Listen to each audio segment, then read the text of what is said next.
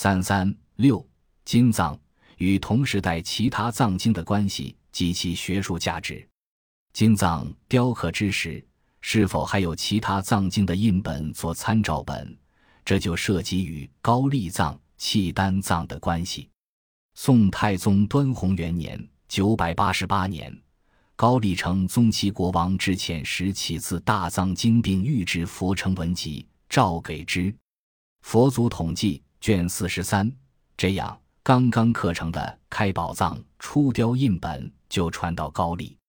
不久，在高丽显宗朝（一零一零至一零三一）就出现了高丽藏初雕本。高丽文宗朝王子义天人中国向导，佛祖历代通载卷十九。回国后，据开元释教陆志生所传。真元许开元释教陆元照所传两本所收经律论等，记大宋新翻经论总六千来卷，并以雕镂实行器。一天，记日本国诸法师求集教藏书，这就是高丽藏的续雕本。以上两次所雕经版均毁于蒙古兵火。高丽高宗朝一千二百三十六年前后，敕命相国李奎豹等重雕大藏。僧人手旗等居国本高丽藏的初雕及续雕印本、宋本、开宝藏印本、单本、契丹藏印本相互校正、补充并更换了部分内容。手旗高丽国新雕大藏校正别录卷三十，形成现存高丽藏的再雕本。高丽藏天智英智语金藏即指要录完全相符，不。至古至又完全与金藏相合，这就证实了他们在如上内容上同是开宝藏的复刻。高丽藏在雕本雕印之时，金藏已经问世，因此金藏的雕印与高丽藏没有关系。金藏与契丹藏有没有关系？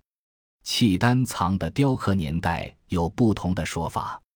发现于山西应县佛宫寺木塔中的十二卷契丹藏印本中，见到的唯一的刻经年代是辽圣宗统和二十一年（一千一百零三）。因此，有的学者推断契丹藏创刻于辽圣宗统和年间。据京西大觉寺藏阳台山清水院创造藏经记碑，辽道宗咸雍四年（一千零六十八）契丹藏已刻完全藏。即五百七十九志，又据《辽史》道宗纪三载，道宗咸雍八年一千零七十二十二月，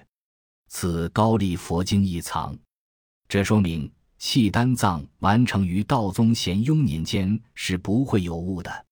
但是，据现存大同华严寺的大华严寺重修博家藏经记碑载，辽兴宗重熙年间一零三二至一零四八。曾据《经元录》通知一人藏录，其收经总数又恰恰是五百七十九志，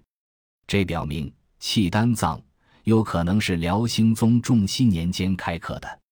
这样，在学界就有了契丹藏有两种版本的提法：始刻于辽圣宗统和年间的称统和本，此藏五百零五志；另一种称重熙咸雍本，此藏五百七十九志。其最大特色是与五代时南唐保大三年（九百四十五年）是恒安所传《许真元释教目录》有关。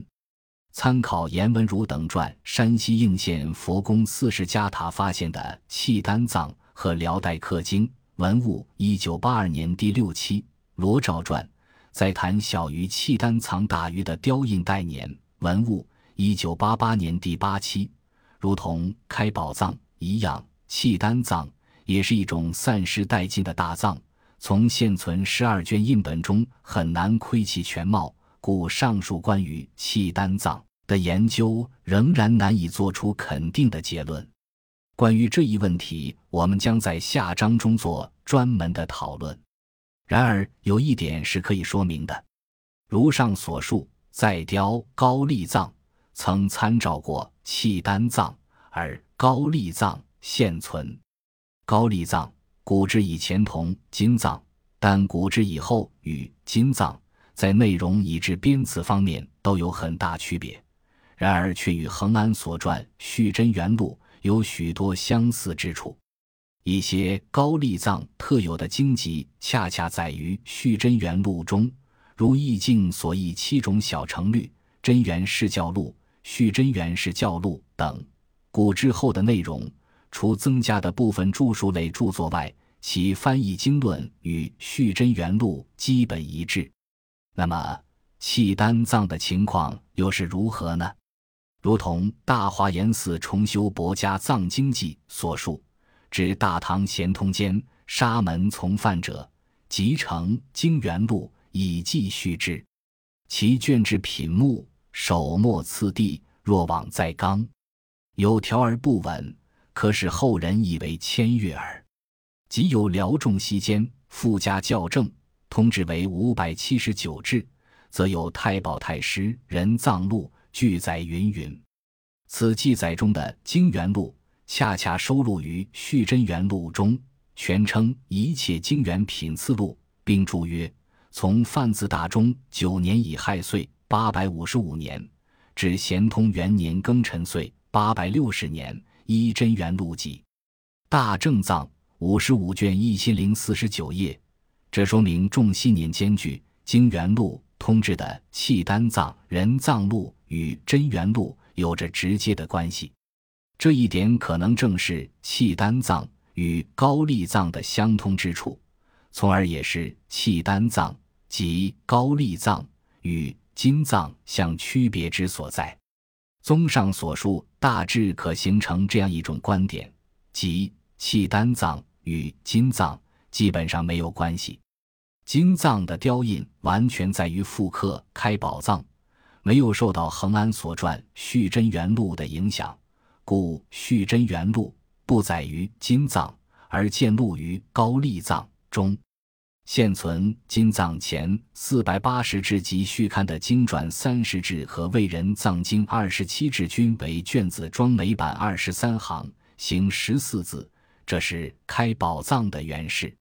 而其后的著述类典籍，其版式则多有不同。关于这一问题，我们在关于开宝藏的一节已经做了说明，即现存金藏中不同版式的天台法相宗人著述，并不是据其他大藏续补的，而仍然是开宝藏原貌的复刻。金藏经版运藏燕京弘法寺后，至元朝中叶逐渐被世人遗忘，而后。随着弘法寺的废亡，金藏也就在历史上销声匿迹了。那么，金藏在中国的佛经雕印史上是否产生过影响？这里发现于宋起沙藏中的一则记载是值得一提的。七沙藏本大藏圣教法宝标目卷九有这样一段题记：仅平江路七沙延圣寺大藏经版未完。时中统超二百定，及墓园雕刊未及一年，已满千有余卷。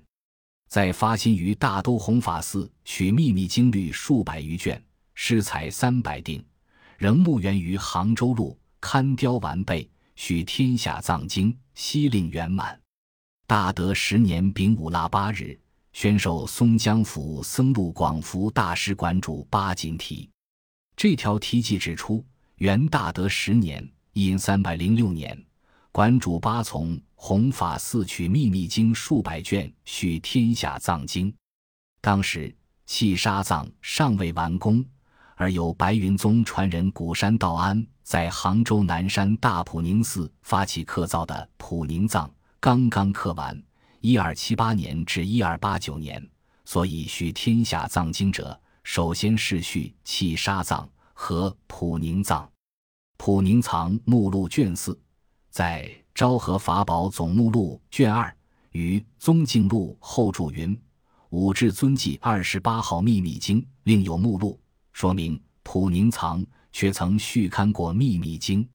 只是由于普宁藏刻完在先，续刊秘密经在后，已经刷印流行的普宁藏没有再进行补印，所以现存国内和日本的普宁藏。”均缺少五至尊制诸经，契沙藏的情况有所不同。